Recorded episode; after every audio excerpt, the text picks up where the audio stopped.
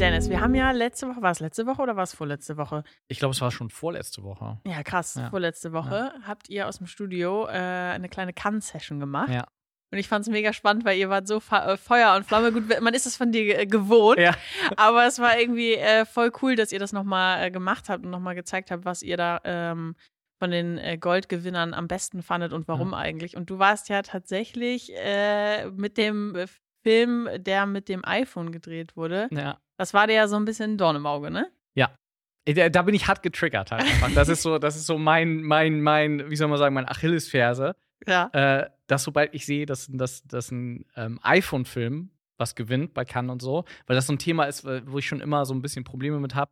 Es gibt immer mehr von diesen ähm, iPhone-Spots, so, ey, Shot on iPhone, ne? Weil die Kameras werden ja auch immer besser, was total toll ist. Ja. ich. Aber was ich da immer so krass dran finde, ist, dass das immer von sehr guten Regisseuren gemacht ist, diese Spot. Also sehr gute Regisseure und sehr gute Kameramänner drehen mit dem iPhone. Ja. Also wirklich berühmte. Da, äh, Shivo ist einer der besten Kameramänner, es gibt und der hat einen mit dem iPhone gedreht und so. Und dann haben die auch noch trotzdem ganz normale Hollywood-Sets. Also die haben Ausleuchter, die haben Requisiten, die haben alles. Eigentlich alles, was eine Mhm. Hollywood-Produktion hat. Das Einzige, was keine Hollywood, also was die, was anderes, was die haben als eine Hollywood-Produktion, ist halt das iPhone als Kamera. Ja. Und wenn dann der Film am Ende gut aussieht, sieht man halt deutlich, dass es an den ganzen Requisiten und professionellen Schauspielern und Lichtern liegt. Und alles, was das iPhone verursacht, also das Bild, wie man sieht, sieht halt auch nicht so toll aus. Also wenn der Ja, Film okay. geil aussieht, dann liegt, äh, eigentlich ist diese iPhone-Werbung für mich immer, ey, wenn du ein richtig geiles Team hast, wenn du eine richtig geile Story hast, wenn du ein richtig geiles Setdesign hast, einen tollen Kameramann, tolles Licht, dann kannst du sogar einen Film im iPhone machen. Eigentlich müsste man das so drehen, Ja. weißt du, wie ich das meine? Ja. Aber irgendwie, ich verstehe auch, dass das immer, äh, das als Werbeding genommen wird. Ey, guckt euch das an, das sieht toll aus und das wurde mit dem iPhone gedreht. Ja. Aber irgendwie fehlt da immer dieses. Das ist so fast eine, klar, wir sind in der Werbung, Werbelügen und so sagt man immer wieder, aber das ist so Mhm. eine der krassesten, offensichtlichsten Werbelügen, die mir immer so unterkommen. Ja, Deswegen ja. triggert mich das immer so.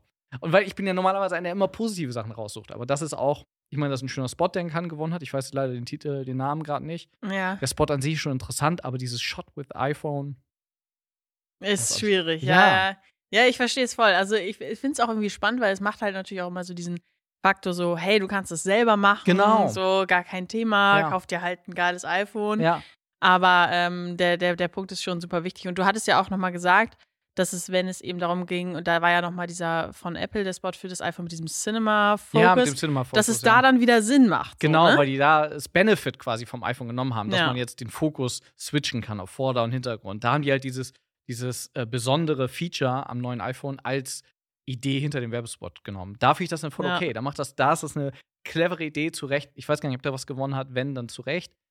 Super clever. Und auch, Ja. es gab eine Zeit lang am Ham äh, Hamburger Hauptbahnhof, glaube ich, auch so, da wo sonst mal Rittersportwerbung hing, Ja. war ja eine Zeit lang auch Apple-Werbung Mhm. von so, ey, Fotos gemacht mit dem iPhone. Ah, ja, ja, stimmt. Und äh, das ist auch wieder was anderes, weil so ein Foto, klar sind auch super tolle Fotografen, bestimmt auch gut ausgeleuchtet, aber ich finde, da funktioniert es noch besser als so ein Film. Weil am Ende ist man so enttäuscht, weil ich kenne das, man sieht sowas und denkt so, oh, dann kann ich das auch. ja, und dann macht dann was ist es aber nicht Und dann so. sieht es nicht gut aus und denkst so, hä, warum? Ich habe doch dasselbe, dieselbe Kamera wie alle anderen, aber da sieht man halt, was alles zählt noch, ne? Ja, ja, voll. Die, die unsichtbaren Sachen am Set. Weil das ist ja auch meist so eine Sache. Wenn man einen geilen Spot sieht, spricht keiner darüber oder wenige darüber, hey, wer war da Production Designer oder wer hat da das Licht gemacht und so. ja, und, vor allen Dingen für die Laien, die sich halt ein iPhone kaufen. Genau. Die denken halt, okay, es ist die Kamera, die Ja. alles macht Ja. und äh, es ist halt irgendwie nur ein Teil. Total. Und das ist ja, wenn man nicht, sich nur 15 Meter weiter nach rechts dreht und das Licht ein bisschen anders ist, sieht alles einfach alles direkt viel besser aus. aus. Und das ist egal, mit was für einer Kamera du das drehst. Ja. Eigentlich ist es super inspirierend, solche Spots, wenn man die aus dem richtigen Blickwinkel sieht. Ja, Ja. ja, das stimmt. Sehr spannend. Vielen Dank. Gerne.